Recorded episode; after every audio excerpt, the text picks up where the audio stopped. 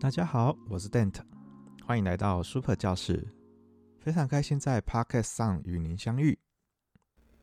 嗨，亲爱的同学们，你们知道人生是由选择所堆积而来的吗？老师常说，能选择是一种幸福。当我们面对人生的十字路口时，你要选择你爱的，爱你所选择的。有时候我们会怀疑自己怎么选择走在一条艰难的道路。当然，你可以选择继续往前走，也可以有勇气放弃，改选一条平时的道路。其实，我们走的每一步都是经验的累积，人生的路也没有白走，因为这些都是我们的选择。愿正在收听的你，良善、美好、幸福、勇气，伴随着你走的每一步选择，每一天的选择。我是丹特，今天和同学分享怎么样与自己相处，面对孤独。这波的疫情确实带给我们生活很大的改变，最大的改变就是我们都必须待在家。同学们的学习改为线上上课，减少到学校的时间、交通时间，和同学吃饭、打屁闲聊的时间，上健身房的时间，假日和朋友看电影、逛街、爬山等等的时间。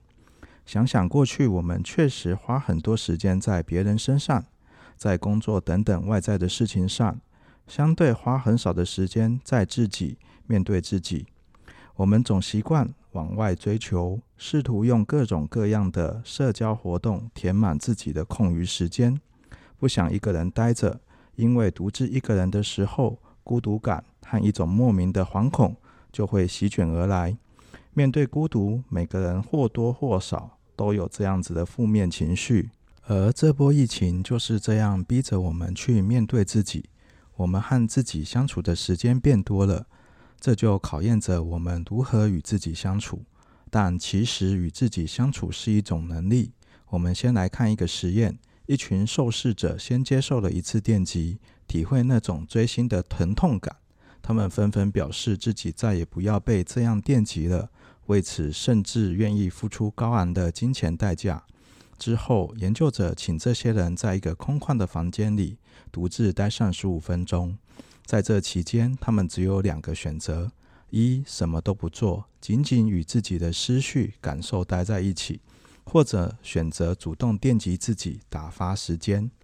结果发现，即便是那群表示自己宁愿付钱也不愿意被电击的人当中，仍有四分之一的女性和三分之二的男性，在这段独处的时间里，至少电击了自己一次，甚至还有一名被试者，在短短的十五分钟里，总共电击自己一百九十次。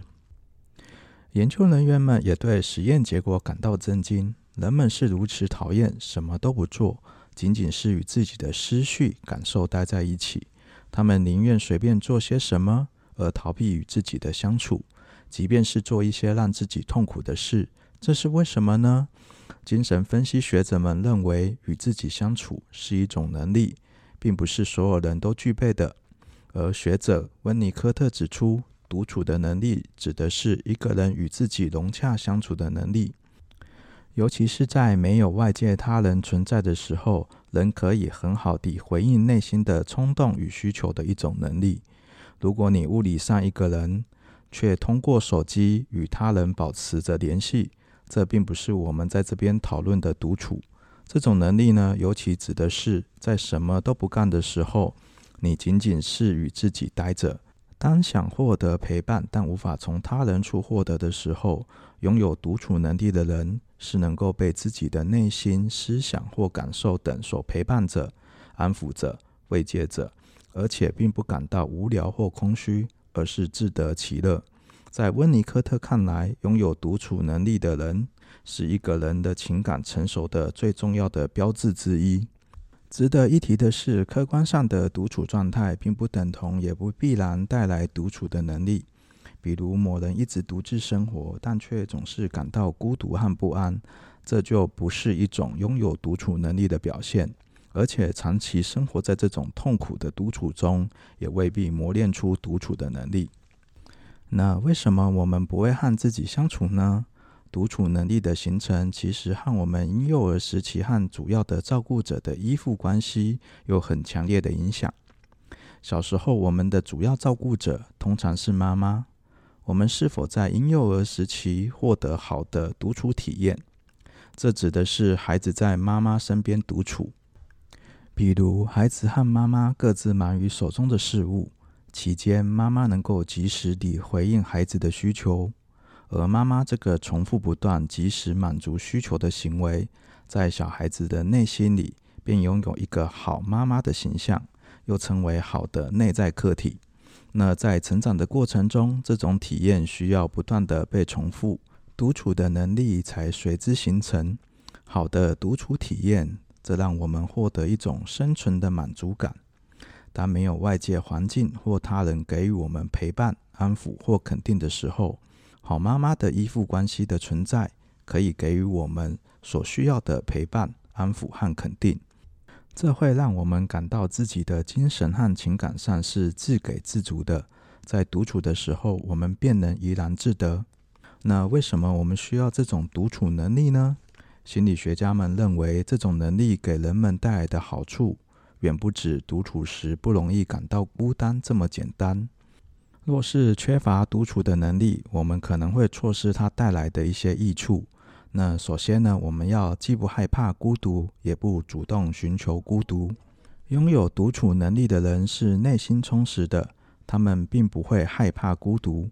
那么，当独处能让自己感到充实和愉悦时，我们会不会不断地主动寻求孤独，直到把自己与他人完全隔绝开来呢？那是不是就和老师之前常鼓励大家要卸下自己的玻璃心？与他人交朋友、拓展自己人际关系，这样子的观点相违背呢？但其实不然。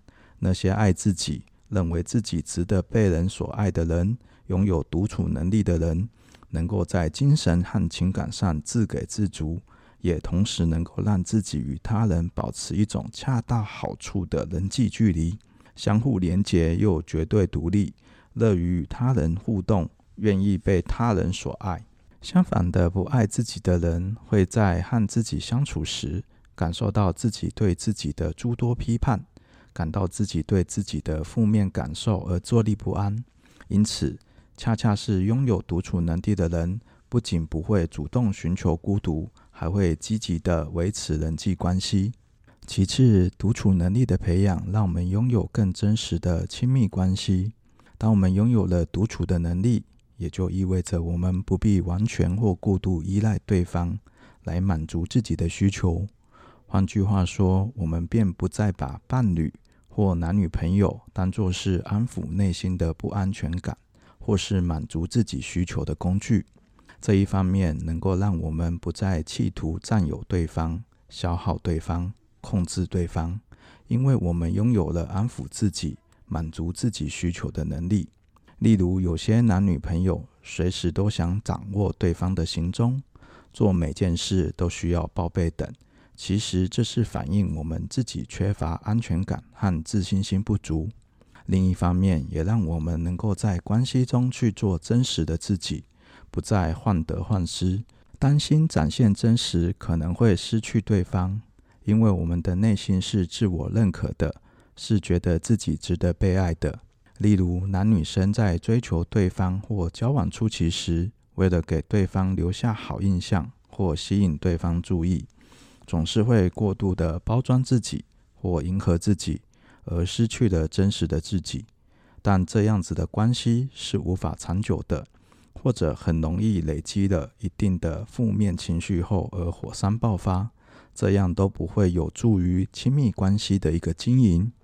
最后，独处能力的培养能够让我们获得良好的自我感。良好的自我感并非自我感觉良好的概念，而是在独处的过程中，能够把时间与精力纯粹地用在与自己思想或感受相处上。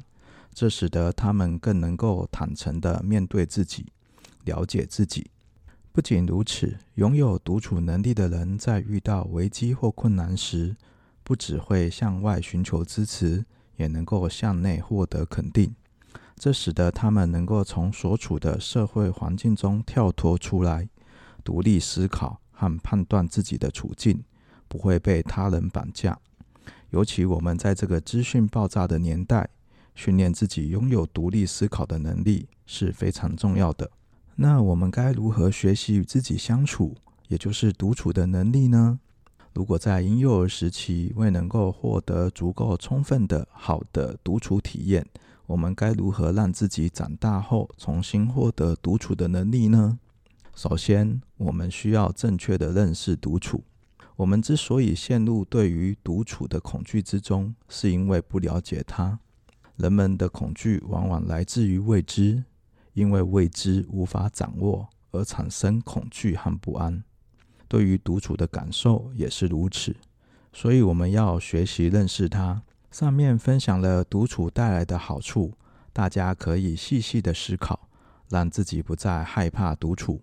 只有这样，我们才能够不拒绝练习独处的机会。那么，就利用这次防疫在家，好好练习独处吧。透过不断的练习，来逐渐获得一种独处的能力，就像小时候被不断重复的好的独处体验。所以，就是在借由练习独处，让自己重新建构好的独处体验。可以借由静坐、冥想，或在一个空间什么都不做。而更重要的是，你需要给自己一个如同好妈妈那般，能够及时在这个存在，可以是一段稳定的亲密关系中的伴侣，也可以是通过引导想象为自己创造出来的。你可以尝试跟着下面步骤，为自己创造一个这样子的一个存在：找一个安全不被打扰的空间，让自己舒服地待着，轻轻地闭上眼睛。感受气息从鼻腔进入，从头到躯干到四肢，感受到所经之处的紧张感，随着气息的呼出被带走。想象一个地方，在那里你感到平静、融洽、安全。这可能是个你曾经到过的地方，或者是你做梦都想去的地方。又或者你只是在哪里见过它？这个地方是什么颜色的？或者说都有哪些颜色呢？现在仔细聆听这个地方都有哪些声音？也许这里安静得很。你有没有闻到什么样的味道？你皮肤上有什么感觉？温度怎么样？周围有风吗？你有碰触到什么东西吗？现在你在这个令你感到平静、融洽、安全的地方，你给它取个名字，用一个词或者是一句短语。你可以在任何的时候回到这里，这个令你感到平静、融洽、安全的地方。只要你想起这个词或者是短语，你可以在这里继续待上一阵子，享受它带给你的平静、融洽和安全。你可以在任何时候离开这里。当你想要离开的时候，睁开眼睛，环视四周，觉察你所在的环境。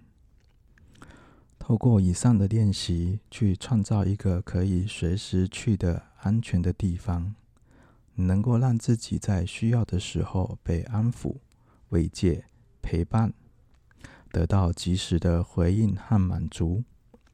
最后，在必要的时候，你也要学习自我坚定地拒绝他人的要求，拒绝他人的打扰，或过度参与你的生活。和自己相处的能力是至关重要的，它是非常直接的，在很多的方面都影响着我们生存的质量。它让我们摆脱对他人的绝对依赖，让我们感到对自己生活的掌控力，让我们不惶恐、不慌张。所以大家可以好好的利用这次居家防疫，好好的练习与自己的相处。减少看电视、滑手机、追剧、打手游的时间，让时间真正的回归给自己，练习自在、愉悦的和自己相处。